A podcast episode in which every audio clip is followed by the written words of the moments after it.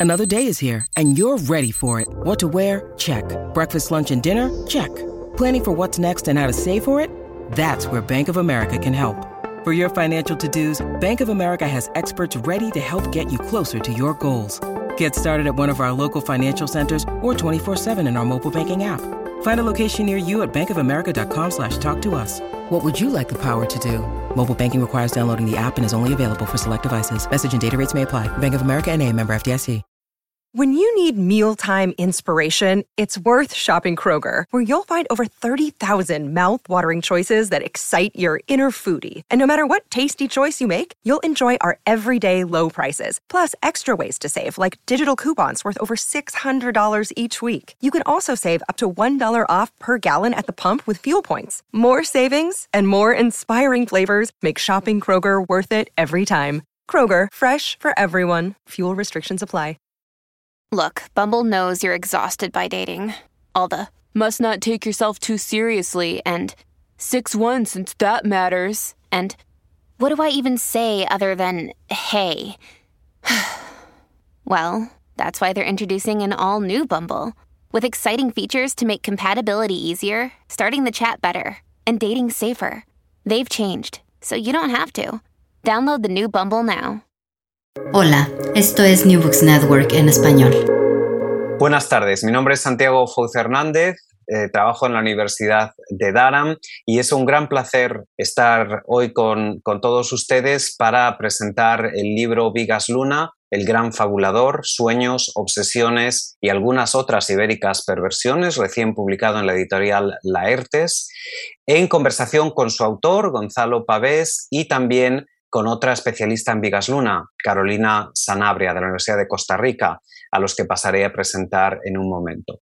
Aprovecho para aclarar que este canal de estudios ibéricos de New Books Network en español es una colaboración con Playbéricos, una iniciativa independiente que tengo el placer de coordinar con mi colega de la Universidad de Viena, Esther Jimeno Ugalde aprovecho para invitarles a que se suscriban también a nuestro canal de Play Ibéricos. Carolina Sanabria es catedrática en la Universidad de Costa Rica, obtuvo su doctorado en Comunicación Audiovisual y Publicidad por la Universidad Autónoma de Barcelona, ha publicado cuatro libros monográficos, Vigas Luna, El Ojo Voraz, publicado en la ERTES en 2010, Contemplación de lo íntimo, lo audiovisual en la cultura contemporánea, publicado en Biblioteca Nueva en 2011. Adaptaciones literarias, tres obras maestras de Alfred Hitchcock, publicado en JC Ediciones en 2013. Y Ofelia Fementida, transescrituras en la pintura, la literatura y el cine, también publicado en la ERTES en el año 2019. Gonzalo Pavés Borges, el autor del libro que presentamos hoy, es doctor en Historia del Arte y profesor titular de Historia del Cine y otras artes audiovisuales en el Departamento de Historia de Arte y Filosofía de la Universidad de La Laguna. Sus principales líneas de investigación son el cine clásico americano, el cine español contemporáneo, en la que ha prestado una especial atención a la obra cinematográfica de Vigas Luna y también en historia del cómic ha formado parte del proyecto de investigación I más D más I, Sociedad, Democracia y Cultura en el cine español en la era socialista, 1982-1996, y actualmente del titulado Desplazamientos, Emergencias y Nuevos Sujetos Sociales en el cine español, 1996 a 2011. Además del libro que presentamos hoy en New Books Network en español, es autor de los libros El cine negro de la RKO, En el corazón de las tinieblas, publicado en TIB en 2003, eh, y Perdición, publicado en Now Libres, está en prensa en estos momentos, y es además coordinador de Ciudades de Cine, publicado en Cátedra en 2014, y de Frankenstein, un mito literario, en diálogo con la filosofía, las ciencias y las artes, publicado en Berenice en 2018. Ha participado en las obras colectivas Imágenes de la muerte, estudios sobre arte, arqueología y religión, Historia del cine en películas 1970-1979, trayectorias, ciclos y miradas del cine español, además de imaginarios y figuras del cine de la posttransición y el legado cinematográfico de Vigas Luna. Forma parte de los consejos de redacción de Latente, revista de historia y estética del cine y fotografía, y también de Neuróptica. estudios en el cómic. Pasamos a la primera pregunta y le doy el paso a mi compañera Carolina Sanabria, cuando quieras. Muchas gracias, Santiago. Encantada. Voy a empezar con una primera que tiene que ver con este proyecto académico de esta índole, eh, que normalmente suele venir precedido por un interés concreto, particular. De manera tal que entonces eh, me gustaría, Gonzalo, que nos contaras cómo surgió tu interés por Vigas, si lo que detonó tu investigación fue una película, una trilogía, un tríptico, ¿qué fue lo que te atrajo del cine de Vigas para que te hubieras eh, eh, aventurado a esta, a esta magnífica empresa? Es una pregunta muy interesante. En primer lugar, gracias por la invitación para presentar el libro. Mm, cuando pensaba en esta pregunta, la primera cosa que se me vino a, la mente fue una imagen, curiosamente. Eh, cuando, creo que era cuando estudiaba, o quizás un poquito antes, eh, llegó a mí una revista, seguramente por todos conocidos, que es dirigido por, en cuya portada estaba eh, Ángela Molina encarnando el personaje de Lola. Curiosamente esa película no la llegué a ver hasta muchos años después pero esa portada se me quedó grabada en la, en la, en la mente, ¿no? Y recordaba que ese fue quizás mi primer contacto con Vigas Luna, porque la primera película que vi de él eh, fue Las Edades de Ludú, ya muy tarde. Yo no vi Bilbao o Caniche en su momento porque eh, en las islas eh, la distribución de determinado material cinematográfico era bastante irregular y bastante eh, difícil de acceder a él.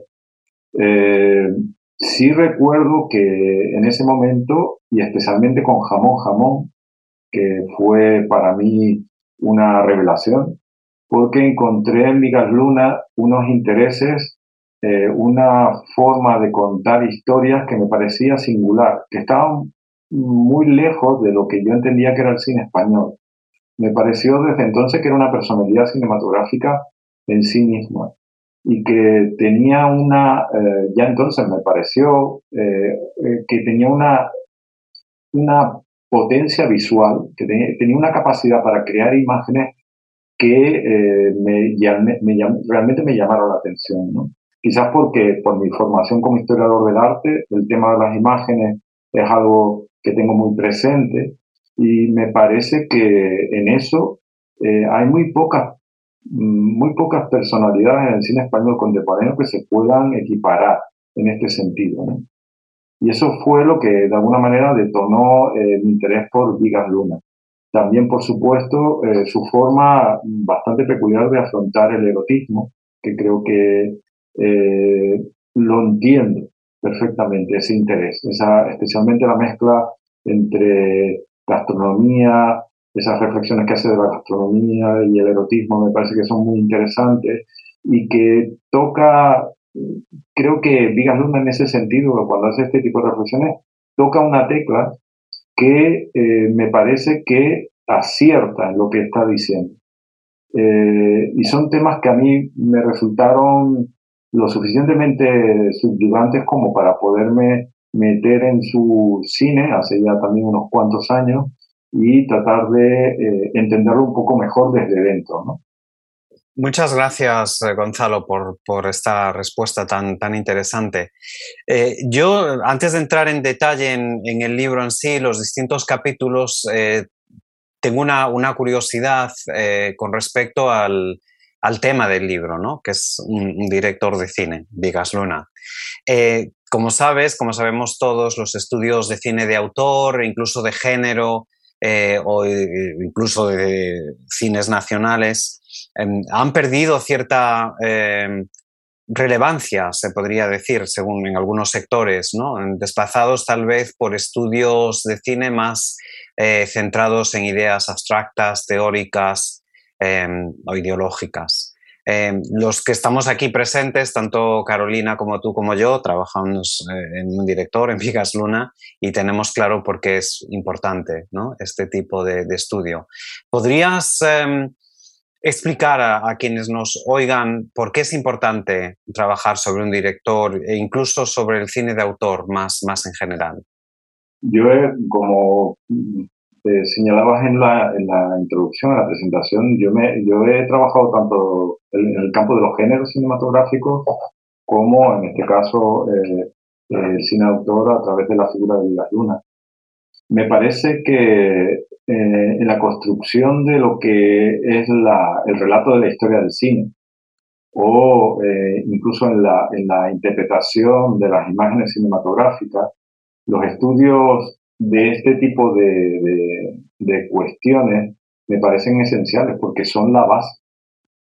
Eh, son la base a partir de las cuales se pueden construir esas otras lecturas, quizás más teóricas, más abstractas, eh, que es verdad que últimamente son las que están más en boga. Eh, el cine de autor es imprescindible, entiendo yo, para entender qué es lo que ha pasado en el cine contemporáneo en los últimos 30, 40 años, los 60 años, de, los años 60 para acá. Es imposible comprender la, digamos, la, la, evolución del cine contemporáneo en esas décadas sin tener en cuenta las enormes aportaciones que hicieron determinados autores, estamos hablando de, gente tan importante como piensen los, los autores de la Nouvelle Vague, del Cinema en los años 60, las figuras de Pasolini, Fellini, el propio Buñuel, ¿no?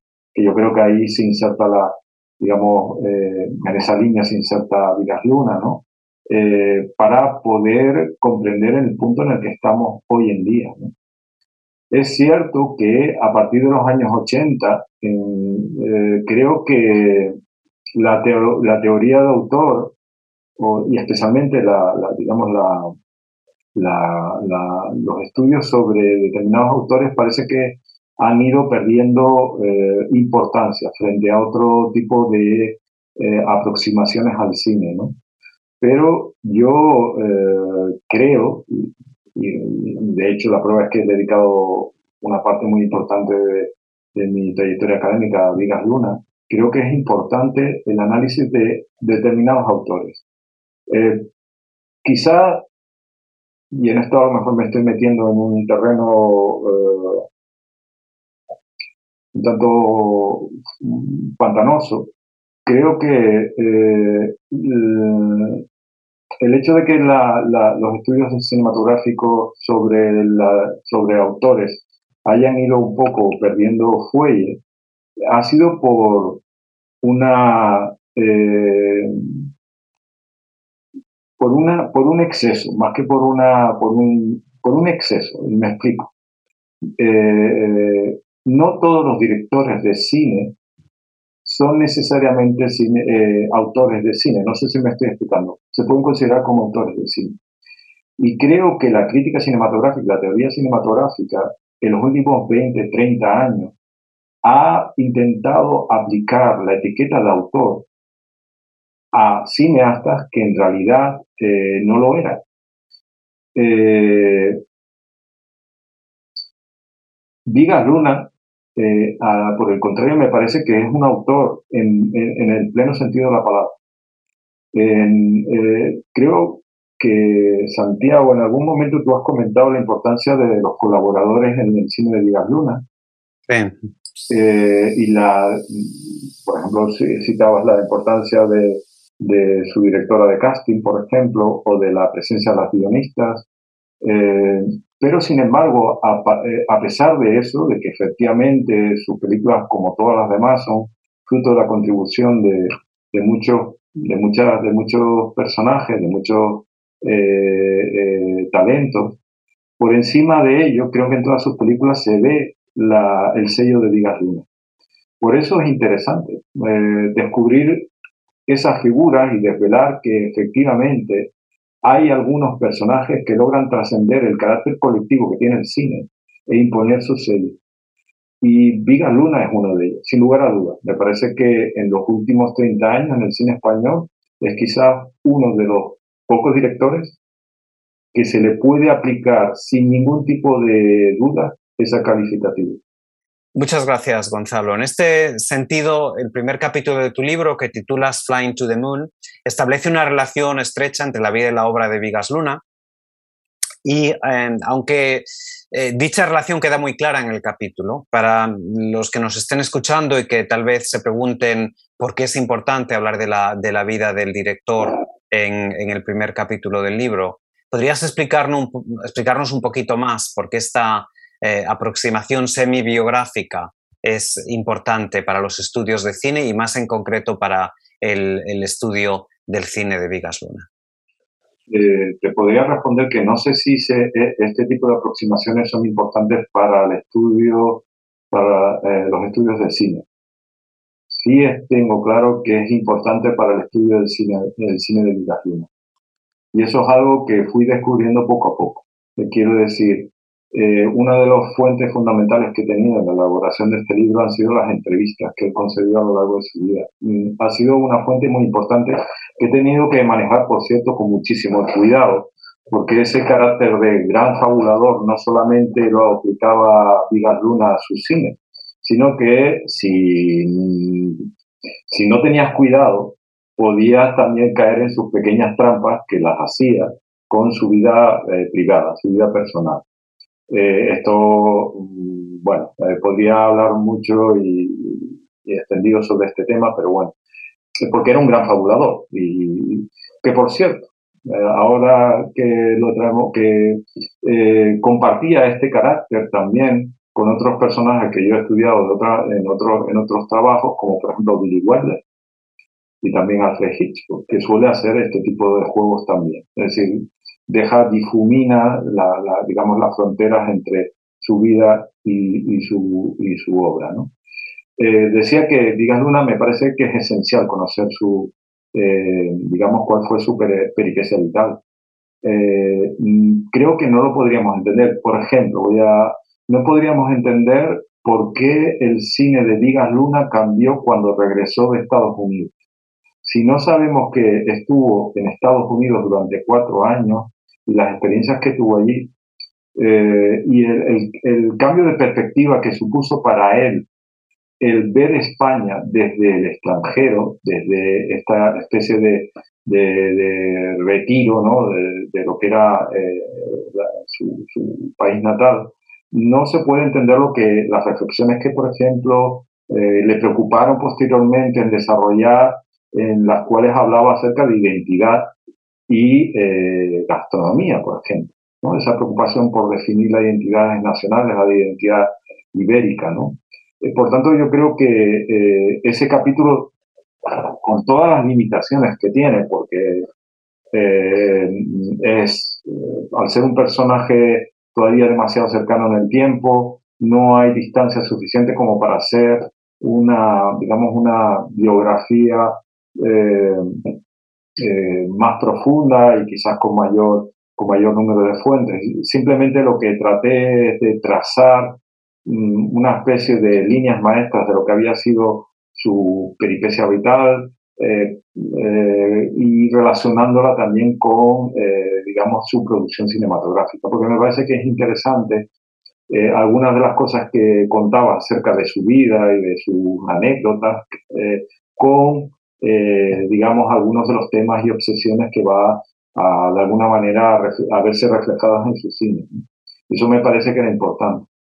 Eh, yo soy, eh, digamos, mm, partidario de que cada, cada objeto de estudio necesita una metodología diferente. O sea, no se puede aplicar, y eso creo que es uno de los, los, los males de los, digamos, de los estudios artísticos generales, los estudios culturales, es que a veces vamos con una metodología prefijada y forzamos las cosas y, tratamos de encontrar eh, aquello que buscamos ya de alguna manera premeditadamente. Y hay que adaptarse. Yo creo que, eh, digamos, la, la, mejor, la mejor eh, aproximación es aquella que se adapta al objeto de estudio. En este caso me parecía necesario. En este caso sí que quería que había ahí una serie de claves que te permitieran entrar en el universo de Digas Luna de una forma muchísimo más fluida. Muchas gracias, Gonzalo. Por cierto, este, después de leer tu libro, Gonzalo, no, a mí personalmente no me queda duda de la valiosa aportación que supone para los estudios eh, que existen ya sobre Vigas Luna. Pero a mí me gustaría que nos explicaras cuál viene a ser para ti el principal aporte, eh, el más distintivo de tu libro a estos estudios. Quizá, Carolina, creo que, que, es eh, la mirada desde donde miro, a, desde donde la mirada que proyecto sobre Vigas Luna, es decir, el enfoque eh, frente a otras aportaciones que se han realizado anteriormente, eh, en la cual, eh, y creo que eran necesarias además, se llevó a cabo un análisis cronológico de toda la producción cinematográfica de Vigas Luna. a mí, por mi propia formación como historiador del arte, estoy acostumbrado precisamente a hacer análisis transversales. Es decir, cuando me acerco a un autor, eh, me interesa para poderlo conocer e intentar eh, eh, establecer cuáles son las constantes estilísticas, narrativas, temáticas que se presentan a lo largo de todas las películas. Es por eso que el libro está estructurado, en, digamos, la segunda parte, si, si así se quiere hablar, eh, en ese tipo de análisis transversales a partir de los temas que a mí me parecían más recurrentes. Eh, y es ahí donde creo que si hay alguna originalidad estaría la importancia de, este libro. ¿no? Es decir, es un, adoptar un punto de vista un poco diferente, ¿no? es ver lo mismo desde otra, desde otra perspectiva. Muchas gracias, eh, Gonzalo. Otra pregunta que había pensado es eh, sobre la forma en la que tu libro se aproxima a la obra de Vigas Luna desde distintos vértices temáticos, temporales y conceptuales. Estructuralmente, aunque desde luego que no sigues un orden cronológico en el análisis de su producción cinematográfica, sí es verdad que comienzas tu análisis con un estudio muy detallado de su ópera prima, Tatuaje, eh, lanzada en el año 1976, y terminas con un capítulo dedicado a sus, dos últimas películas, que fueron estrenadas en 2006 y en 2010, Yo soy la Juani y Didi Hollywood. Son las dos últimas películas estrenadas en, vida. Eh, sin desvelar demasiados ejemplos por ahora, ¿podrías explicarnos cuál fue tu criterio tanto para la selección del material de estudio como para la estructura del mismo? Yo, yo quiero pensar eh, que, que la estructura se organizó orgánicamente. No le impuse al libro una estructura prefijada eh, porque me parecía que no respondería ni siquiera al espíritu eh, de Vigas Luna, que fue construyendo su filmografía también de esta manera. Es decir, me parecía que era mucho más interesante dejar fluir eh, los contenidos del libro de una manera un poco armoniosa. Eh, para trabajar en, el libro, como ya he señalado, me interesaban sobre todo las fuentes directas, aparte de las propias películas, digamos las entrevistas, porque me di cuenta en el análisis de, de la, de la, de la hemerografía y de, los libros que se han publicado donde él hablaba con su propia voz, que efectivamente eh, había ya eh, en él algo que anunciaba algunos de los temas que se pedían ver en las películas. Me parecía que era interesante, interesante poner de relieve que efectivamente temas como eh, el gastroerotismo o la relación de la comida también con la identidad cultural, eh, la identidad nacional, estaban muy presentes no solamente en aquellas películas que era evidente, estamos hablando fundamentalmente de la trilogía ibérica, sino también en otras que eh, aparentemente nada tenían que ver con esos intereses. Eso es lo que eh, me permitió progresivamente, y tengo que confesar que la, estructura fue eh, eh, surgiendo, ¿no? emergiendo, creo que es el, verbo correcto, emergiendo a medida que iba profundizando en la obra de Vigas Luna. eh, en el análisis de sus películas. Y lo que hice, básicamente, como a nivel metodológico, es intentar analizar las películas sin prejuicios, analizar las películas estando muy atento a esos guiños que a veces son muy sutiles y que nos hablan de precisamente cómo eh, los temas que le obsesionaban estaban ahí de una forma más o menos latente y eh, permitir eh, que, digamos que, esos temas fueran de alguna manera articulando un discurso que nos permitiera adentrarnos en el universo de Vigas Luna de una forma eh, armoniosa. Muchas gracias. Gracias. Your brain needs support, and new Ollie Brainy Chews are a delightful way to take care of your cognitive health. Made with scientifically backed ingredients like Thai ginger, L-theanine, and caffeine, Brainy Chews support healthy brain function and help you find your focus, stay chill, or get energized. Be kind to your mind and get these nootropic chews at ollie.com. That's O L L Y.com. These statements have not been evaluated by the Food and Drug Administration. This product is not intended to diagnose, treat, cure, or prevent any disease. Por cierto que en relación con esa película también que mencionaba, mencionaba Santiago, Tatuaje, eh, podría decirse que es uno de los grandes aciertos de tu texto, darle a esa película primera, a esa ópera prima, el lugar que se merece. Eh, es un filme que se encuentra eh, relegado, sin embargo, dentro de los estudios y la misma filmografía de Vigas Luna, él mismo lo, lo deploró un poco. En este sentido, quería dirigirte una pregunta concreta, que, es, que tiene que ver con que la censura franquista, como dices, de los inicios eh, eh, que, coincidieron con la trayectoria fílmica eh, en España, perduraba todavía para cuando Vigas comenzó a dar sus primeros pasos.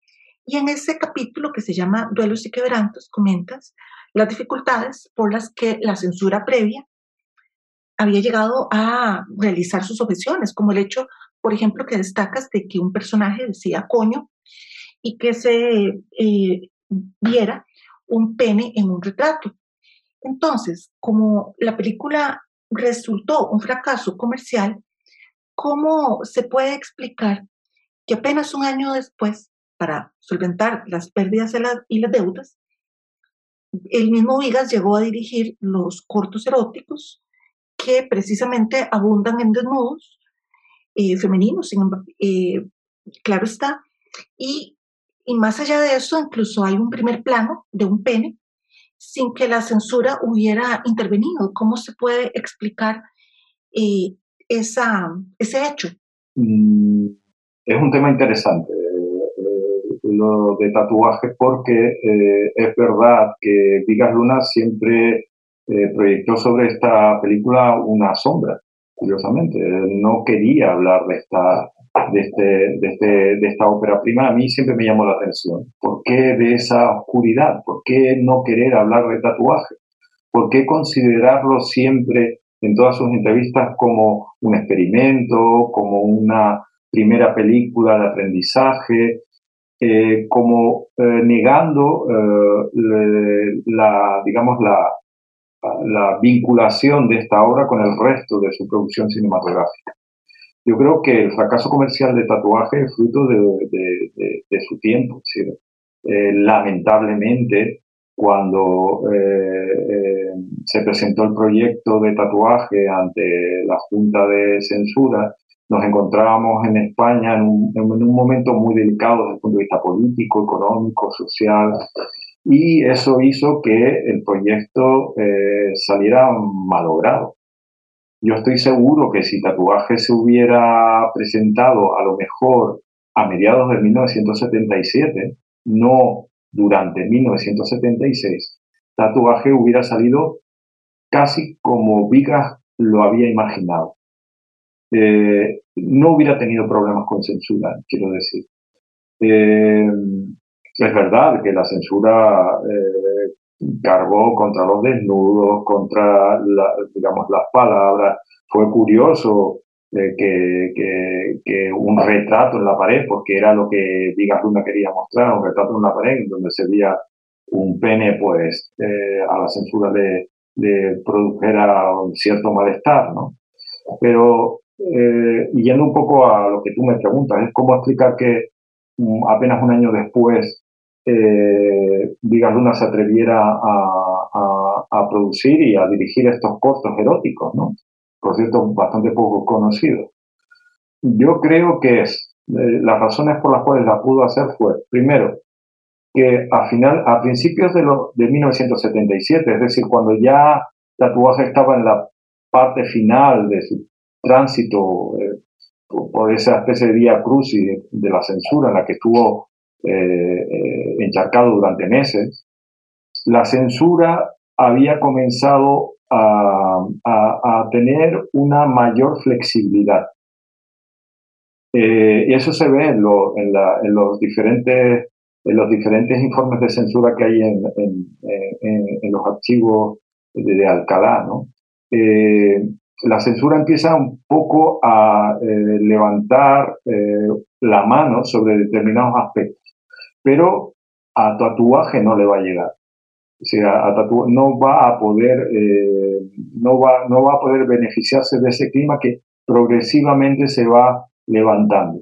Y los cortos eh, eróticos de Vigaluna también hay que tener en cuenta que no fueron cortos que fueran a exhibirse comercialmente en salas, eran cortos en, super, cortos en Super 8. Y por tanto eran eh, productos sobre los cuales eh, la censura ejercía un, digamos, un, un, una influencia muchísimo menor. Y especialmente, como digo, en 1977. Es decir, ya no había esa presión, la misma presión que en 1976.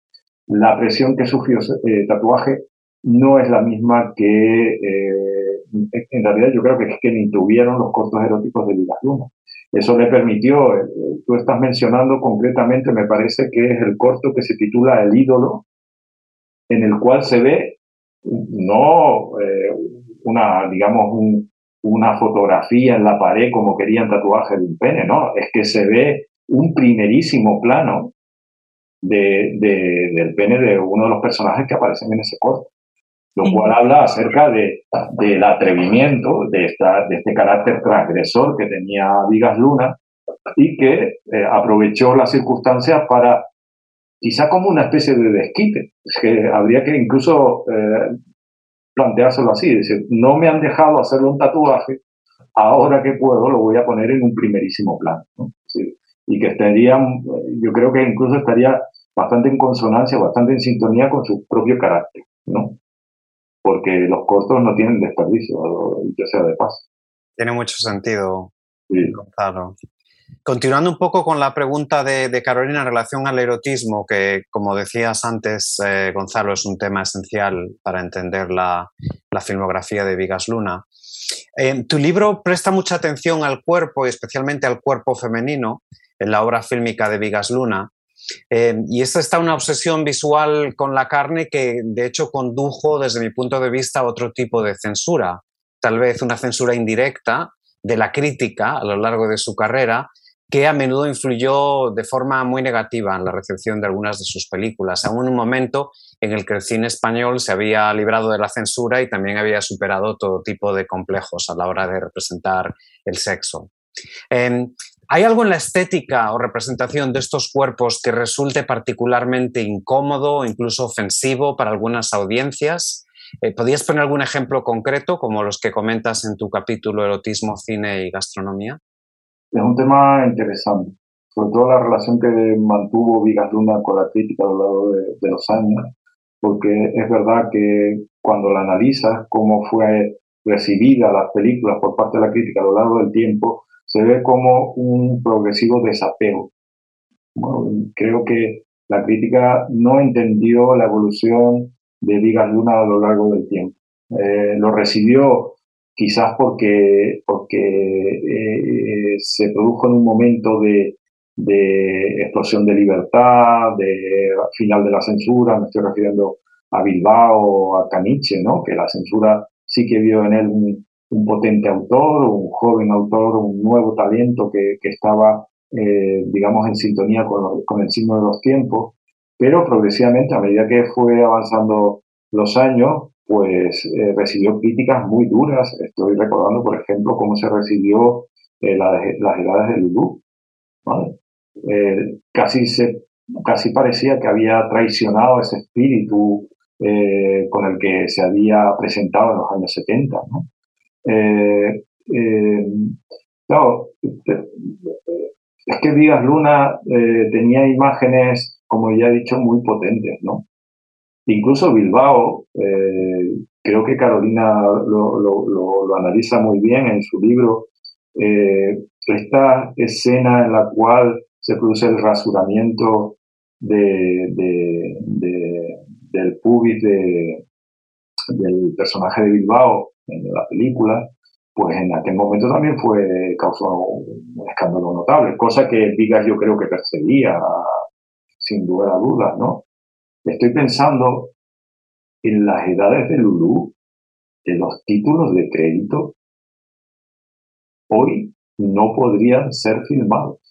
Estoy absolutamente, si se acuerdan, ¿no? un título de crédito en el cual se ve eh, el sexo de, una niña, en la cual, de una manera muy sutil, van cayendo polvos de talco. Eh, algo que parece absolutamente inocente, Vigas Luna lo hace de una manera intencionada. Eh, estoy pensando, por ejemplo, en, en eh, la propia escena de La Tete y la Luna, ¿no? en la que vemos a Tete con la, boca abierta, esperando como si fuera eh, un rompimiento de gloria, ¿no? que llegue ese chorro de leche a su boca y lo desborde. ¿no?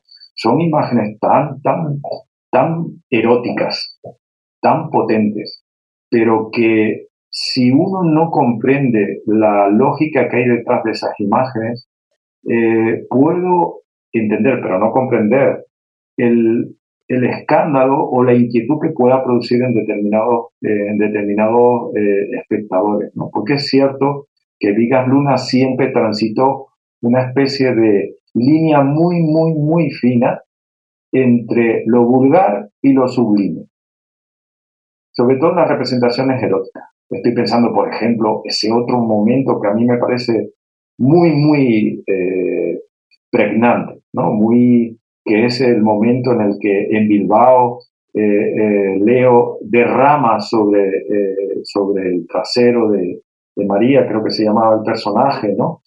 Y claro, esas imágenes tienen una poesía para mí son imágenes poéticas eh, que rayan lo sublime. Eh, y entiendo perfectamente la, digamos, la carga erótica y el, bofetón que intenta eh, de alguna manera hacer, ¿no? O darnos a los espectadores, ¿no? que me parece que está hablando acerca de cuál es su actitud como artista porque eh, Luna era un artista, eh, eh, digamos, en, digamos en, toda su, en todo el sentido de la palabra. Un artista contemporáneo, un artista eh, que trataba de hacernos sentir cosas, ¿no? movernos por dentro. Y con estas imágenes, sobre todo con aquellas que tienen que ver con el erotismo, es que son realmente fabulosas, ¿no? O esa otra, estoy pensando, ahora, claro, empiezan a venirme todas esas imágenes como un torrente, ¿no? Ese momento para diferenciar el carácter de los dos personajes de Jamón Jamón entre José Luis y el personaje que interpreta Bardem cuando eh, eh, están sorbiendo los pezones de Penélope, ¿no?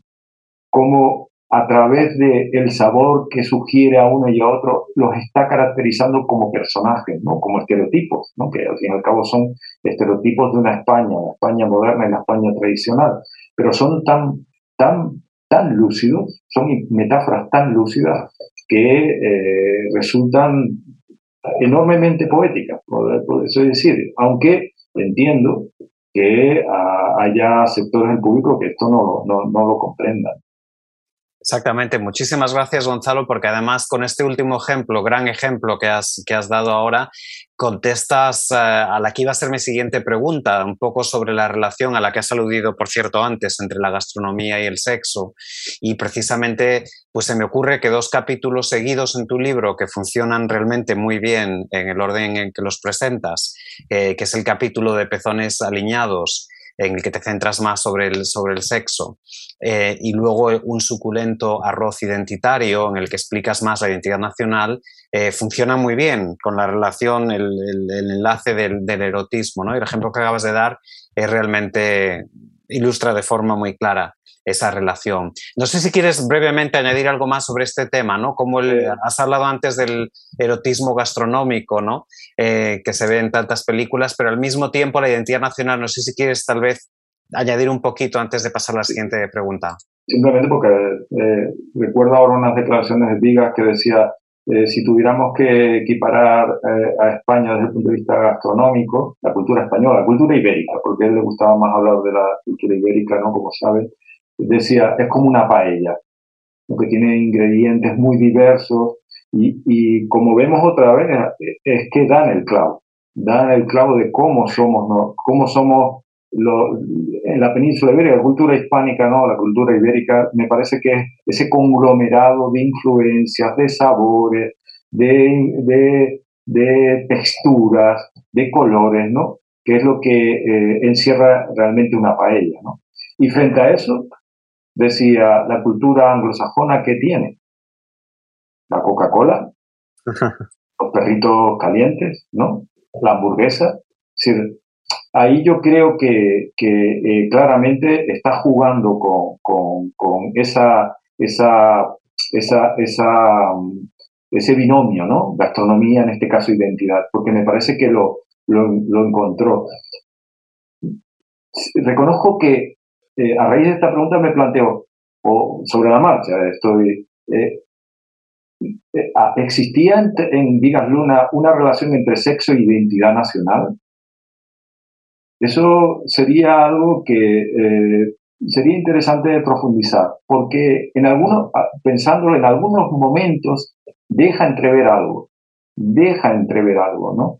en este ejemplo que ponía de las diferencias entre entre eh, José Luis y el personaje de Bardem en Jamón Jamón, o, estoy pensando en las diferencias que, establece en las cuatro mujeres que aparecen en Huevos de Oro, que representan a el Mediterráneo, África, Europa y América, ¿no? El personaje de eh, aquella chica que era, creo que era cubana, eh, que es con la que eh, el personaje de Benito va a Miami, tenía un comporta, digamos, una, una forma de afrontar el sexo completamente diferente al personaje de Maribel Verdú o de María de Medeiros, ¿no? Sin duda, lo, interesante ahí, Gonzalo, es que también los hombres, ¿no? Cada uno va representando una, una, identidad nacional. Pero incluso lo que has dicho ya de la censura, yo, yo siempre he pensado que la filmografía de Vigas Luna, al cubrir, de hecho, tantas décadas, desde los años 70 hasta casi hasta la actualidad, vas viendo un poco la historia del, de España, pero también las, las, distintas actitudes que ha habido hacia la representación del sexo, ¿no? Y yo creo que precisamente el capítulo que mencionabas antes de tatuaje y todo lo de la censura, eso en sí relaciona la identidad nacional indirecta o directamente con, con el sexo, ¿no? Sí, muchas gracias. Carolina. Sí, hablando en relación con lo que mencionabas, eh, Gonzalo, de las imágenes potentes, eh, yo me, se me viene a la cabeza otro tipo de imágenes, siempre potentes, pero esta vez de tipo onírico.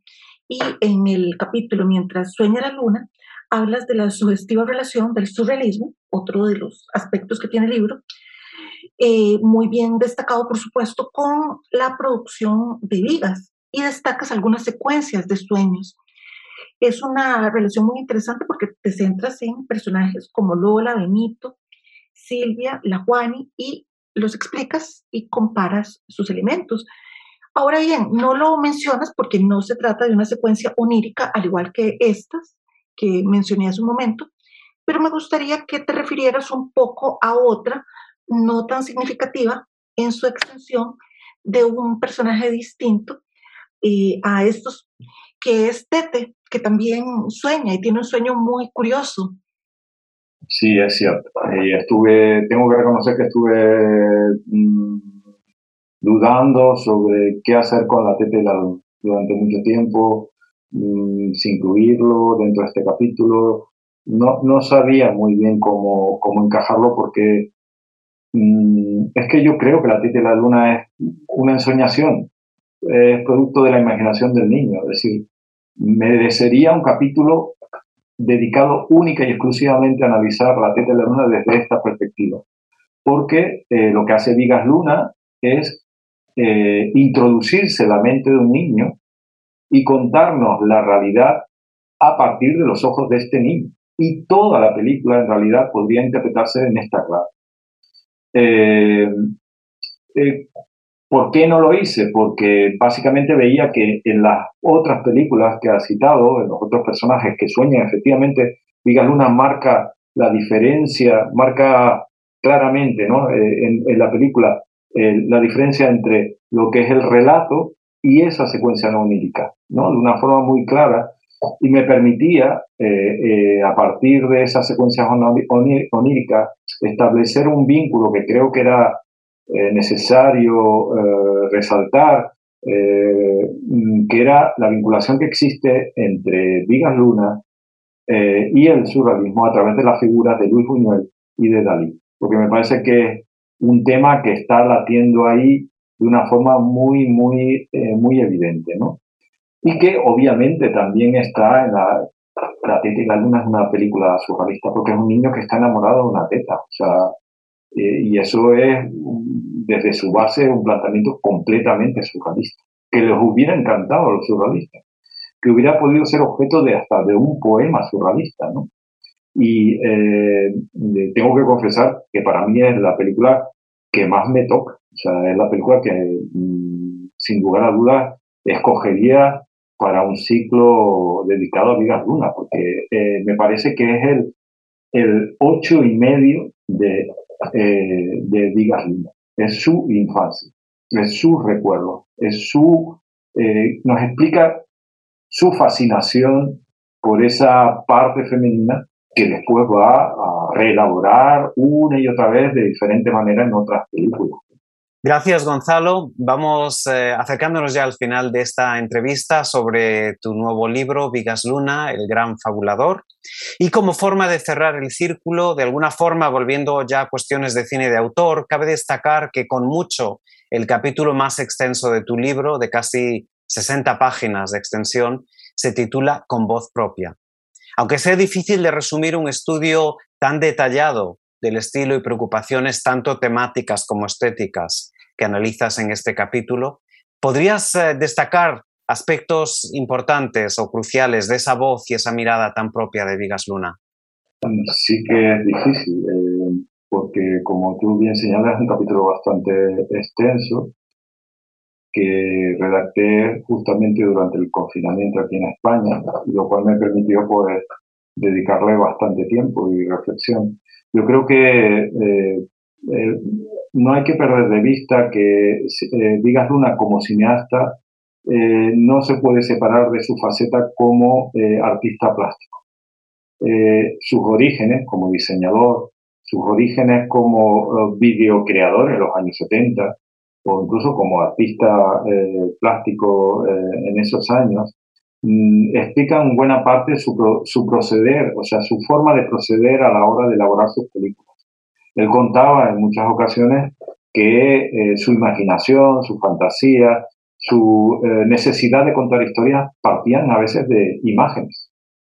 Eh, puede ser, por ejemplo, la famosa metáfora visual que utiliza en Bilbao, como puede ser la del pescado la salchicha, que a partir de la cual empieza a desarrollar, casi como si fuera una una estructura fractal toda la, toda la, narrativa de, esa película o de otras. ¿no? Eh, es curioso cómo él cuenta que eh, en muchos casos los argumentos los intentaba ilustrar a partir de figuras geométricas, el triángulo, ¿no? En el caso de, de, jamón jamón, por ejemplo, eran dobles triángulos cruzados, ¿no? Eh, y eso habla acerca de un personaje que visualiza antes que empieza a contar empieza, eh, eh, empieza a ver la historia antes de, empezar a contar, eh, digamos, a construir sus relatos. Me preguntas acerca de cuáles son rasgos de estilo, ¿no? Si estamos hablando de estilo cinematográfico, habría que decir que es un estilo que evoluciona a lo largo del tiempo. En los primeros años, estamos hablando sobre todo de la película Bilbao y Caniche, yo creo que está muy influido todavía por el underground, por las vanguardias cinematográficas, tiene, eh, digamos, desde el punto de vista del montaje, un montaje que tiende más hacia a ser analítico y eh, progresivamente Vigas Luna va abandonando esa, esas aristas cinematográficas, esa, digamos, modernidad, y lo pongo entre comillas, para ir adquiriendo una mayor, un mayor clasicismo. Eh, podríamos decir, y creo que eh, lo utilizo, la expresión de underground, a un clasicismo muy atenuado, porque Vigas Luna nunca llegó a entregarse eh, totalmente a un, lenguaje absolutamente comercial. Siempre eh, intentaba imprimir su sello en todos los proyectos que, que, en los cuales se adentraba. ¿no? Y uno de los aspectos donde, donde esto se ve claramente eh, y, un poco enlazando con la pregunta anterior, es precisamente la secuencia onírica. Es como el espacio donde yo construyo de la manera como a mí me gusta construir, ¿no? Y me parece que eso es un aspecto eh, interesante, ¿no? Esa evolución que se produce a lo largo del tiempo, que él hablaba de cómo fue de la, de la oscuridad hacia la luz, ¿no?